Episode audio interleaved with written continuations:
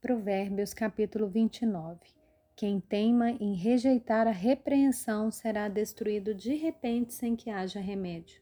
Quando os justos se multiplicam, o povo se alegra. Quando o ímpio domina, então o povo lamenta.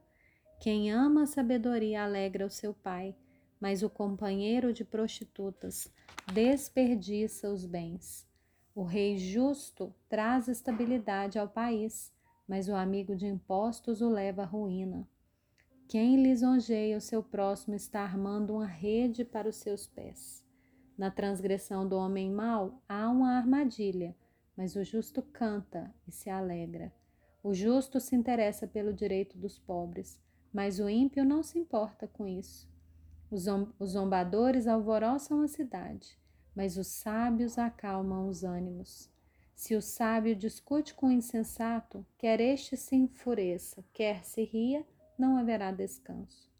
Os homens sanguinários odeiam o íntegro, mas os retos procuram o seu bem. O tolo derrama toda a sua ira, mas o sábio se domina e a reprime. Se um governador dá atenção a palavras mentirosas, todos os seus servos virão a ser perversos. O pobre e o seu opressor têm algo em comum é o Senhor quem dá luz aos olhos de ambos. O rei que julga os pobres segundo a verdade firmará o seu trono para sempre. A vara e a disciplina dão sabedoria, mas a criança entregue a si mesma envergonha sua mãe. Quando os ímpios se multiplicam, multiplicam-se as transgressões, mas os justos verão a ruína deles. Corrija o seu filho e você terá descanso ele será um prazer para sua alma. Não havendo profecia, o povo se corrompe, mas o que guarda a lei, esse é feliz. O servo não se emendará com palavras, porque mesmo que entenda, não obedecerá. Você viu alguém que é precipitado no falar? Há mais esperança para um tolo do que para ele. Se alguém mimar o escravo desde a infância, por fim ele vai querer ser filho.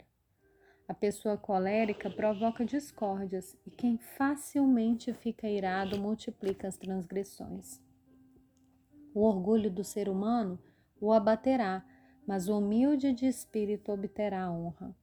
Quem tem parte com um ladrão odeia a própria alma, mesmo ouvindo a maldição permanece calado.